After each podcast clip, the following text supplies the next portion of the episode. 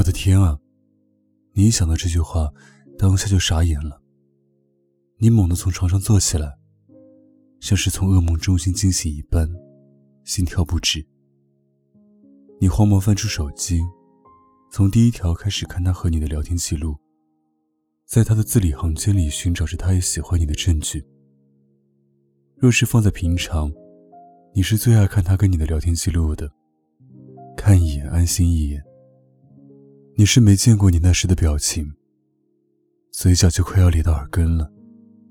还会发出低能儿一般的笑声，但是今晚，这一切都对你不起作用了。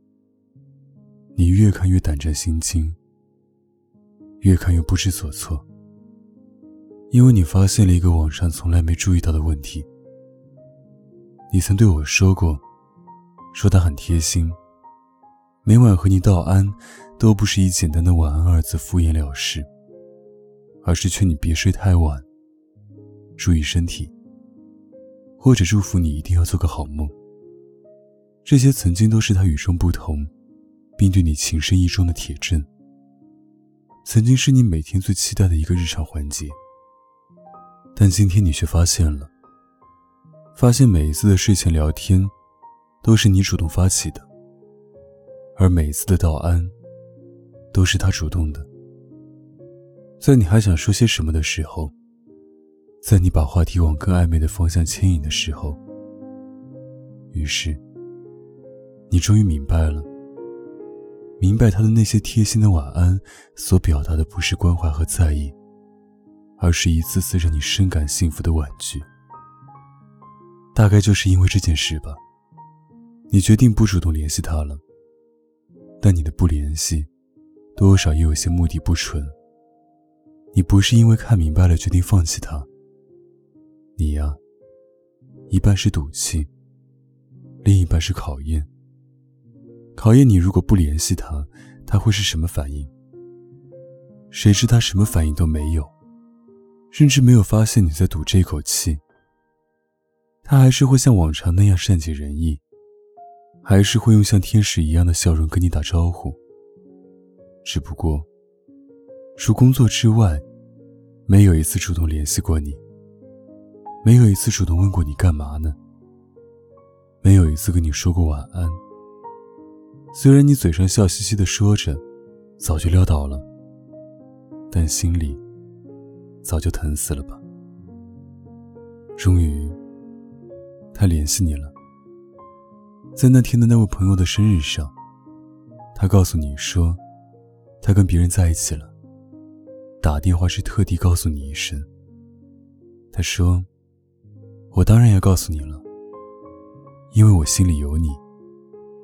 那时你才明白，原来他心里真的有你。就像你心里有你喜欢的印花奶茶杯、熊猫抱枕、彩虹雨伞一般。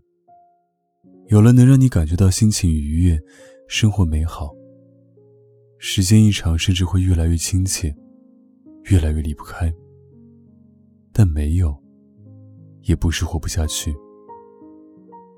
那天晚上，是你最后一次提起他。这最后一次长达五六个小时，你一边哭，一边拽着我找了一家二十四小时营业的麦当劳，对我说他说到了凌晨六点。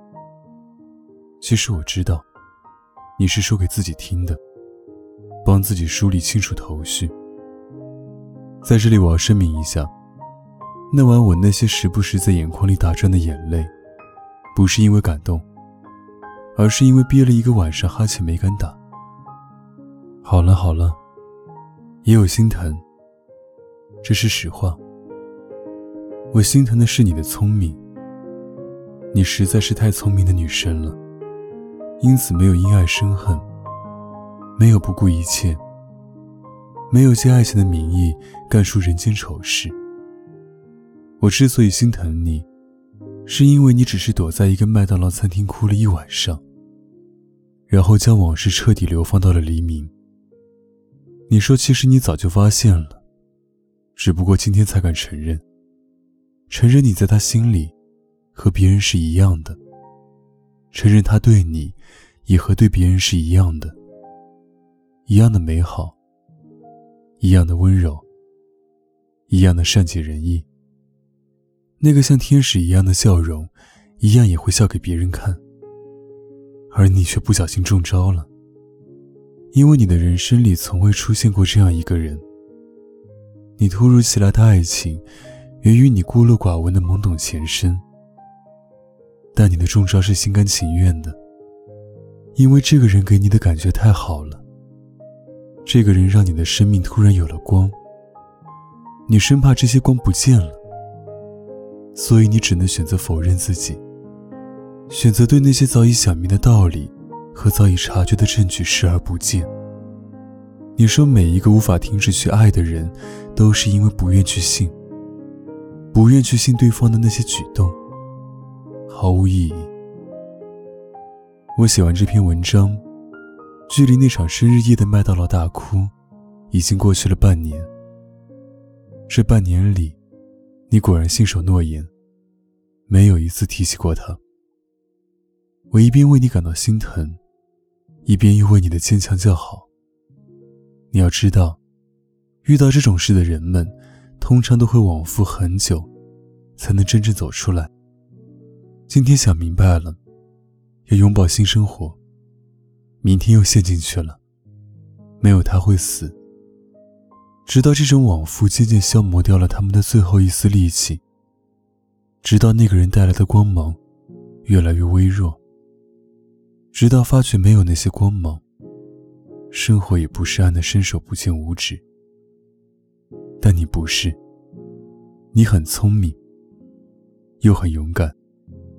你敢于让自己死心在心最痛的时候，而不像其他人那样，因为怕痛，周而复始的用那个人发出的光，去治疗那个人给予的伤。我能看出这些。是因为那晚在黎明到来前，你说的最后那些关于他的话。你说，即使这样，你还是要感谢他。感谢他的笑容，感谢他的温柔，也感谢他的善解人意。但你最感谢的，是他没有像普通男生那样迷糊且将就，随随便便就迁就了你，答应了你。那样的话。那些光就不复存在了。那样的话，你就不会爱上他了。那样的话，你就不会坚信，这个世界上还会有另外的，像他一样美好的人存在了，不是吗？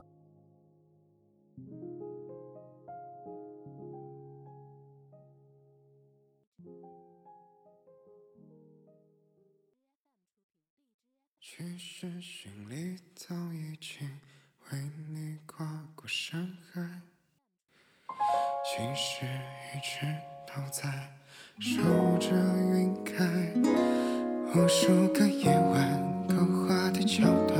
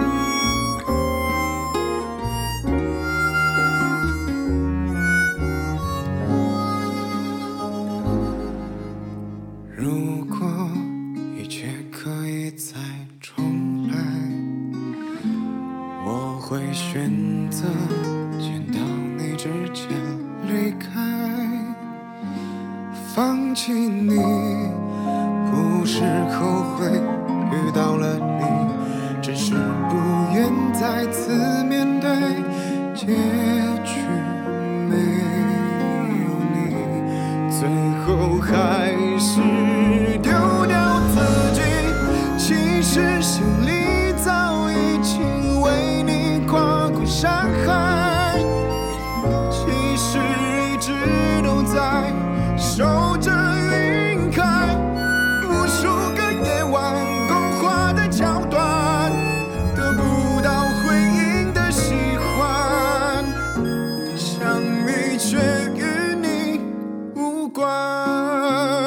心里早已经为。